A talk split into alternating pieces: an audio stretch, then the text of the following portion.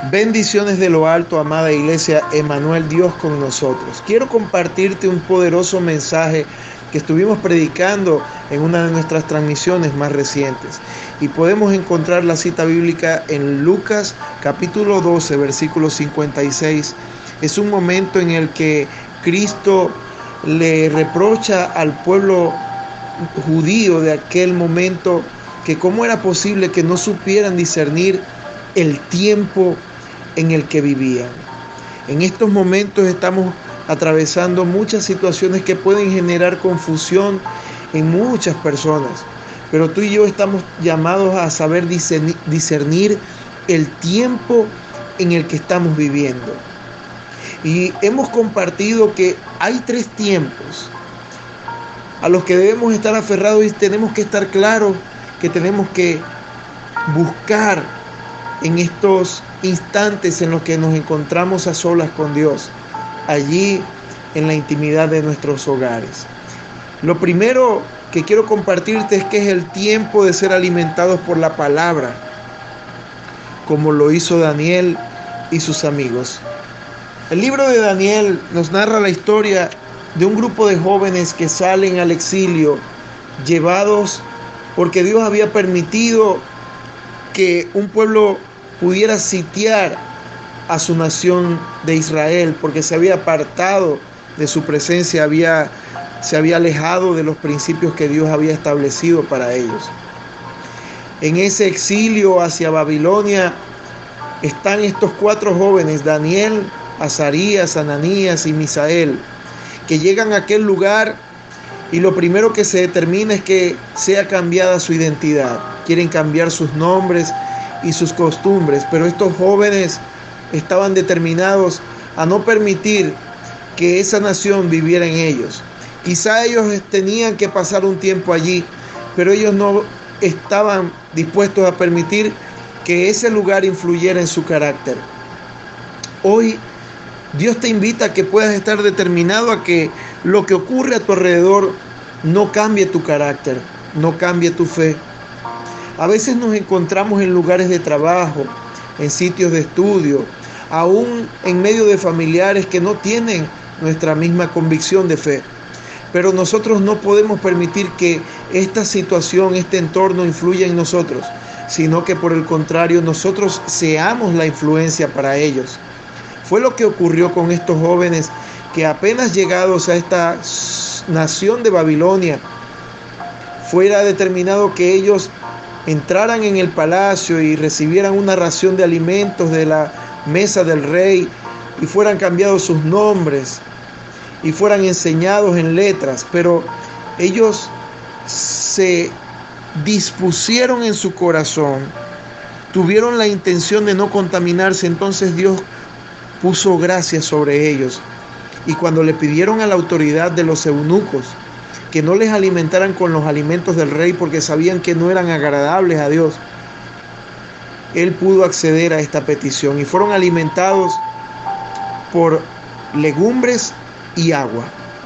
Agua representa la presencia del Espíritu Santo y la legumbre, que también son los granos que hoy conocemos, representan el alimento de Dios, así como también es el pan. Hoy estás determinado, hoy Dios te hace un llamado a que puedas discernir que este es el tiempo de estar alimentados por la palabra para no dejarnos influenciar y debilitar por lo que ocurre a nuestro alrededor.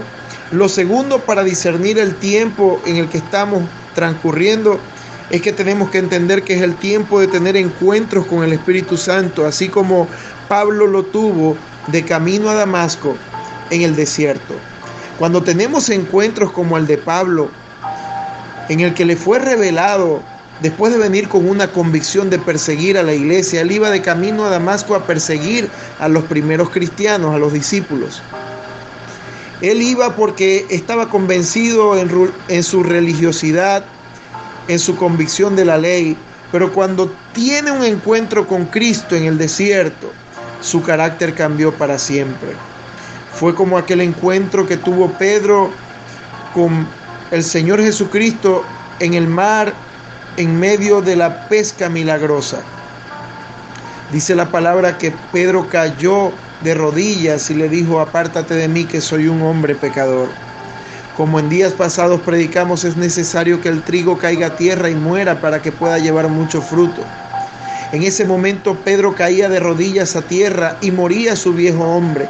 Este es el tiempo en, el que debemos tener y anhelar un encuentro verdadero con el Espíritu Santo para que podamos ser cambiados en nuestro carácter, en aquello que sabemos que a Dios no le agrada. Y el tercer tiempo en el que nos encontramos es el tiempo de crecer en la profundidad espiritual a la que Dios quiere llevarnos. ¿Sabes? Los milagros poderosos y sobrenaturales que anhelamos que Dios obre en nuestras vidas no ocurren en la orilla, ocurren en la profundidad. Ya basta de estar en la orilla anhelando que Dios haga grandes cosas.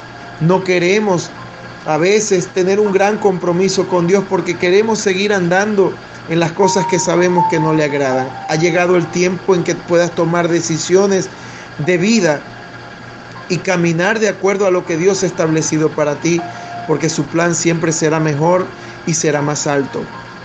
Dios te dice en esta predicación que quiere llevarte a una profundidad para ser más bendecido. Cuando Cristo obró ese milagro de la pesca poderosa en la vida de Pedro, antes le dijo, boga mar adentro. Hoy Dios te dice, boga mar adentro. Entremos a la profundidad así como ocurrió con Salomón. Aquel rey del que narran las escrituras ha sido el hombre con mayor sabiduría y mayor riqueza dada por Dios. Pero antes de que esa riqueza y esa sabiduría vinieran a su vida, fue necesario tener un encuentro con Dios. Aquel encuentro en el que levantó una oración y le pidió al Señor que le permitiera tener el discernimiento del bien y el mal para no apartarse de sus caminos. Cuando Salomón pronunció aquellas palabras, cautivó el corazón de Dios y éste le respondió que por cuanto no había pedido oro ni plata y tampoco gloria para él, él le iba a conceder la sabiduría que le estaba pidiendo para gobernar su pueblo y no apartarse ni a diestra ni a siniestra de los caminos del Señor, también concedería riquezas y gloria. Salomón se dedicó primeramente a construir la casa de Dios, el templo del Altísimo. Cuando tú puedes procurar primero el reino de Dios y su justicia, todo lo demás vendrá por añadidura. Una vez que Salomón hubo concluido la construcción del templo de Dios y luego su propia casa, entonces vinieron los tiempos en los que los reyes como la reina de Saba traían riquezas en sobreabundancia porque dice la escritura que no se podía contar la cantidad de bendiciones que recibía Salomón. Esto es una consecuencia de primero haber atendido la obra de Dios y también su propio hogar, su propia casa. Hoy Dios te dice que establezcas tus prioridades en hacer primero lo que Él te ha llamado a hacer y que también atiendas tu hogar, tu familia porque esto es de bendición. Son los tres tiempos para los que Dios está permitiendo toda esta situación. Tiempos para alimentarte exclusivamente de la palabra de Dios. Procura tener esos momentos de lectura y de oración. Son tiempos para tener un encuentro con el Espíritu Santo como lo tuvo Pablo de camino a Damasco. Y son tiempos para crecer en la profundidad espiritual a la que Dios te ha llamado, así como lo hizo Pedro y lo hizo Salomón. Dios te bendiga poderosamente. Somos la iglesia Emanuel, Dios con nosotros, bendecidos para bendecir. Es tu pastor Edward. Dios te bendiga más.